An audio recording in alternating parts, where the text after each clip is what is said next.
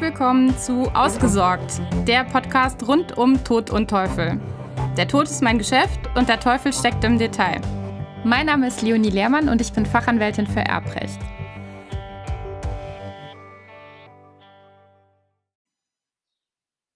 Dem Senat drängt sich seit Jahren zunehmend der Eindruck auf, dass die vom Land Niedersachsen genutzte Möglichkeit der weitestmöglichen Übertragung von Nachlassangelegenheiten auf den Rechtspfleger dazu geführt hat, dass insbesondere bei den kleineren Amtsgerichten nur noch wenige, dann aber häufig schwierige Nachlasssachen von Richtern zu bearbeiten sind was zwischenzeitlich auch dazu geführt hat, dass in Abweichung von der früher verbreiteten Praxis immer seltener Amtsgerichtsdirektoren die Nachlasssachen bearbeiten, sondern wie hier aufeinanderfolgend Richter auf Probe, denen es jedenfalls im konkreten Fall an Grundkenntnissen des materiellen Erbrechts und des Verfahrensrechts ebenso zu fehlen scheint wie an der Bereitschaft, sich diese Kenntnisse zu verschaffen, was zu Entscheidungen führt, die das Ansehen der Justiz in der Bevölkerung zu beschädigen geeignet sind.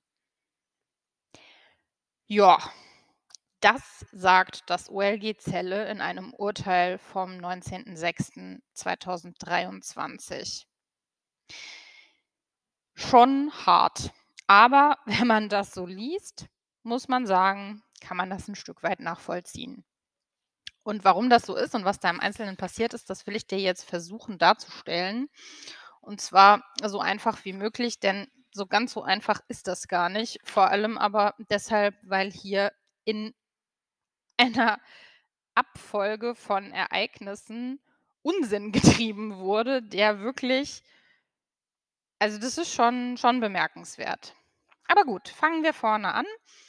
Ähm, das Ganze begann damit, dass Eheleute sich wechselseitig in einem gemeinschaftlichen Testament zu alleinigen Erben eingesetzt hatten, so der Wortlaut. Dann folgt aber die Feststellung, der Erstversterbende vermacht dem überlebenden Ehegatten an seinem gesamten Nachlass den Niesbrauch auf Lebenszeit. Der einzige Erbe nach dem längstlebenden von uns ist unser Sohn A, das Haus und Guthabenbeträge auf der Bank und Sparkonten vorweg erhalten soll. Der Satz ist irgendwie schräg, aber okay, man versteht, er soll irgendwie Haus- und Guthabenbeträge erhalten. Und auf Basis dieses komischen Testamentes hatte dann die Ehefrau nach dem Ableben ihres Mannes beim Amtsgericht einen Erbschein dahingehend beantragt, dass sie Alleinerbin geworden sei.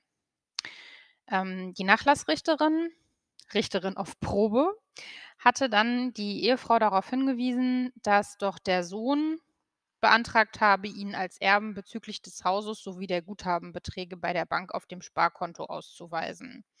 Und das Testament sei also auslegungsbedürftig in diesem Punkt. Die Ehefrau wiederum bestätigte diese Einschätzung und sagte sinngemäß als Antwort, ja, ich weiß das, dass der das so beantragt hat und der soll das auch so bekommen. Das ist alles gut. Wir können den Erbschein genau so ähm, erteilen.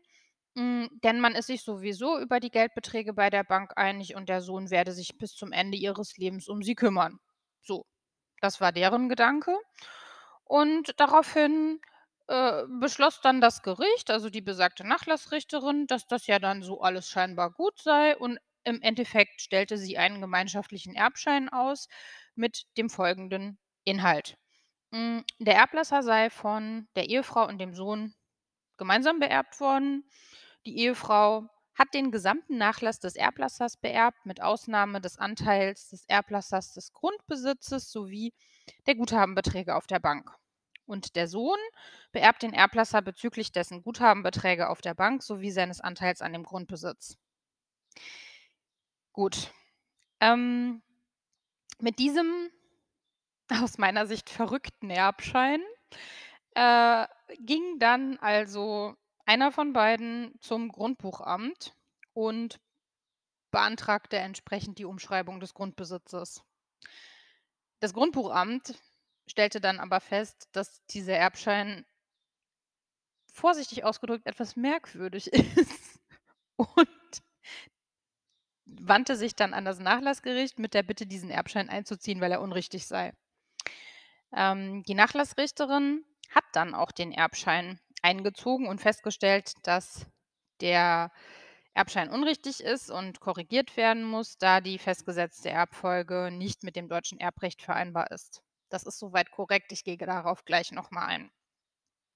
Auf jeden Fall führte das dann nach einigen weiteren Querelen letzten Endes dazu, dass ein neuer Erbschein erteilt wurde, der dann die Mutter und ihren Sohn jeweils zur Hälfte als Erben auswies. Und ich glaube, ich kürze es ab, weil es einfach vom vom Ablauf her relativ ja, wirr war, was die da gemacht haben. Letzten Endes musste sich eben das OLG damit beschäftigen, ob das jetzt korrekt war oder wie auch immer, welcher Erbschein da wie richtig oder unrichtig ist. Und da kommt eben diese doch deutliche Klatsche des OLG-Zelle her. Denn das OLG stellt hier völlig zu Recht fest, dass der Erbschein, der da ursprünglich erteilt wurde, also dieser erste Erbschein, ähm, schon von seiner sprachlichen Fassung ganz abgesehen aus verschiedenen Gründen grob fehlerhaft ist. Die sprachliche Fassung nimmt wohl darauf Bezug, was ich gerade eben auch schon wo ich gerade im im Darstellen Probleme hatte, dass einfach grammatikalisch er schon nicht stimmt, was da festgehalten wurde. Aber gut, das ist, ähm, vielleicht zu vernachlässigen, wenn es inhaltlich richtig gewesen wäre. Das war aber auch nicht der Fall. Denn, ähm, also zum einen war hier schon formal ein Fehler im Rubrum gegeben. Ähm, ich denke, das brauchen wir jetzt nicht weiter vertiefen. Was aber wirklich ein Hammer ist eigentlich, ist, ähm, dass ein entsprechender Antrag, so wie dann der Erbschein ausgefertigt wurde, niemals überhaupt von Mutter und Sohn gestellt wurde. Also, die hatten zwar gesagt, sie sind damit einverstanden, die Mutter hatte beantragt, als Alleinerbin ausgewiesen zu werden und das Nachlassgericht hatte daraus einen Mix gemacht, wie ich ihn gerade vorgelesen habe, ähm, als Eigeninterpretation quasi. Was das Nachlassgericht einfach nicht darf. Das Nachlassgericht hat dazu keine Befugnis, selber sich den Erbschein hinzubiegen, wie es möchte, sondern entweder es wird der Antrag, den ein Erbe gestellt hat, entsprechend bestätigt und der Erbschein so ausgefertigt oder aber er wird abgelehnt, zurückgewiesen und, ähm, es muss ein neuer Erbschein gestellt werden. Aber dass das Nachlassgericht den Erbschein zurechtbiegt, so wie das Nachlassgericht meint, dass es richtig wäre, das geht gar nicht. Das ist einfach gesetzlich so nicht vorgesehen. Und das hat sinngemäß eben auch das OLG Zelle hier kritisiert. Ähm, ferner ist es aber auch materiell rechtlich, also vom Inhalt her, eine absolute Katastrophe, was das Nachlassgericht da gemacht hat im ersten und auch im zweiten ähm, Erbschein. Im ersten Erbschein, wo es äh, um die Feststellung ging oder wo festgestellt wurde, dass die Mutter, ähm, entsprechend Gegenstände als Erbin bekommen hat und der Sohn andere Gegenstände, also die Guthaben und so weiter als Erbe bekommen hat. Da verkennt das Nachlassgericht schon den Grundsatz der Universalsukzession, also der Gesamtrechtsnachfolge, was einer der absolut tragenden Grundsätze des Erbrechts ist und, ähm, im Grunde einfach meint, dass das Vermögen eines Erblassers immer insgesamt und ungeteilt auf den Erben übergeht und dementsprechend eine Zuordnung von Einzelgegenständen als Erbe gar nicht möglich ist. Das ist gesetzlich auch so im deutschen Recht nicht vorgesehen. Natürlich kann eine Einzelperson Gegenstände bekommen, dann vermächtnisweise, aber der Erbe oder das Erbe bezieht sich immer auf den Nachlass im Gesamten und nicht auf einzelne Gegenstände. Das ist einfach grob falsch. Und, ähm, dann geht es weiter mit diesem zweiten Erbschein, der dann eben die beiden Mutter und Sohn jeweils zur Hälfte als Erben auswies. Da hatten wir wieder genau das gleiche Problem. Der wurde ja dann von einem anderen Nachlassrichter auf Probe äh, ausgefertigt.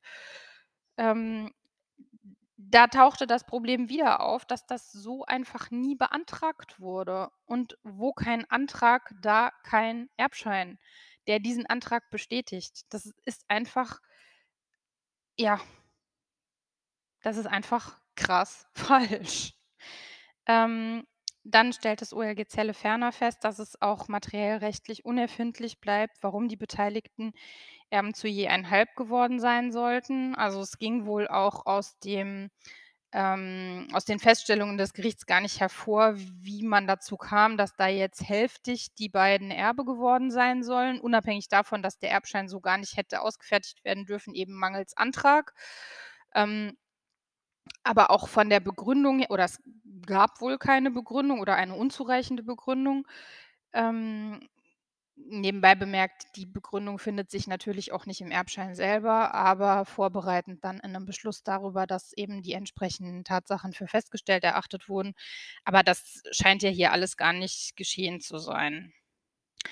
Und, ähm, dann vielleicht noch ein Punkt, den ich auch in diesem Zusammenhang mit dem mit diesem Testament im Speziellen ganz interessant finde, ähm, ist, dass das OLG dann schon auch so 'n bisschen inhaltlich noch mal auf dieses Testament eingeht und feststellt, dass es natürlich der Auslegung bedarf, dieses Werk, weil das Testament einfach in sich widersprüchlich ist. Und das hängt daran dass die beiden ersten Sätze einfach nicht zusammenpassen. Auf der einen Seite haben sich die Eheleute gegenseitig zu Alleine ein Alleinerben eingesetzt und das gemeinsame Kind als Schlusserben bestimmt. Und auf der anderen Seite folgt dann aber dieser Satz, dass der Erstversterbende dem überlebenden Ehegatten an seinem gesamten Nachlass den Nießbrauch einräumt.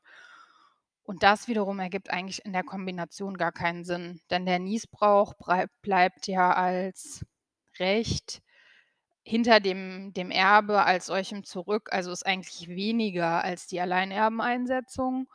Und dann stellt sich schon die Frage, warum hat man das so gemacht? Sollte das dann tatsächlich gezielt bedeuten, dass der überlebende Ehepartner nur die den Nachlass nutzen darf? Oder, ähm, war das 'n Versehen, dass man einfach aus irgendwelchen Gründen dachte, es wäre sinnvoll, wenn man da noch von einem Nießbrauch spricht? Das hat sich nicht erschlossen. Das ist aus dem Testament heraus selbst nicht klar. Da hätte Aufklärungsarbeit betrieben werden müssen zu den Motiven, warum, wieso, weshalb. Und es hätten Überlegungen dazu angestellt werden müssen, wie das zu verstehen ist und warum, äh, dann 'ne bestimmte Erbfolge eingetreten ist. Letzten Endes haben wir leider zu dieser Frage, wie das zu verstehen ist, vom OLG Zelle keine konkrete Antwort bekommen. Es wurde hier nur darauf eingegangen, dass das 'n Problem ist und, ähm, dass das eben zu berücksichtigen beziehungsweise aufzuklären wäre und damit 'ne Auseinandersetzung hätte erfolgen müssen. Das Ergebnis kennen wir an der Stelle nicht. Was man aus dieser Entscheidung aber mal wieder mit muss ich leider sagen, mitnehmen kann, ist, ähm ich befürchte leider, dass es nicht nur in Niedersachsen ein solches Problem gibt, sondern dass das in weiten Teilen der Bundesrepublik Bundesrepublik problematisch ist, dass die Nachlassgerichte nicht ausreichend oder nicht gut besetzt sind. Ähm, Fachkräftemangel haben wir überall und dementsprechend, ähm, wird es wahrscheinlich auch in den kommenden Jahren immer schwieriger werden, auch tatsächlich rechtlich fundierte Entscheidungen zu erhalten.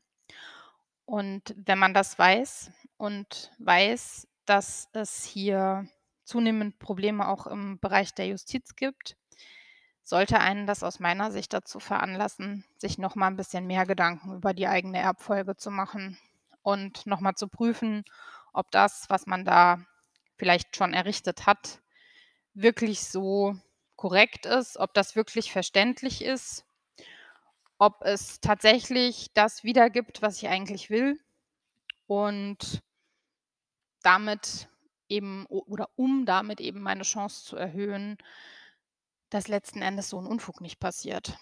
Und, ähm, am besten sollte natürlich ein Testament gar nicht erst groß auslegungsbedürftig sein, sondern tatsächlich 'ne deutliche Vorgabe dazu geben, was zu tun ist, wer was bekommen soll, wer wie erben soll Und, ähm, ja das ist eigentlich mein Fazit aus dieser Entscheidung. Nichtsdestotrotz schon erstaunlich, mit welcher Härte das OLG Celle da seine vorhergehenden Richter ja wirklich geohrfeigt hat. Anders kann man das ja nicht mehr sagen. Ich hoffe, du fandest das genauso spannend, wie ich dieses diese Entscheidung fand und bist beim nächsten Mal wieder mit dabei. Über 'ne positive Rezensio Rezension würde ich mich natürlich freuen, wie immer. Und, ähm, ja, danke dir fürs Zuhören.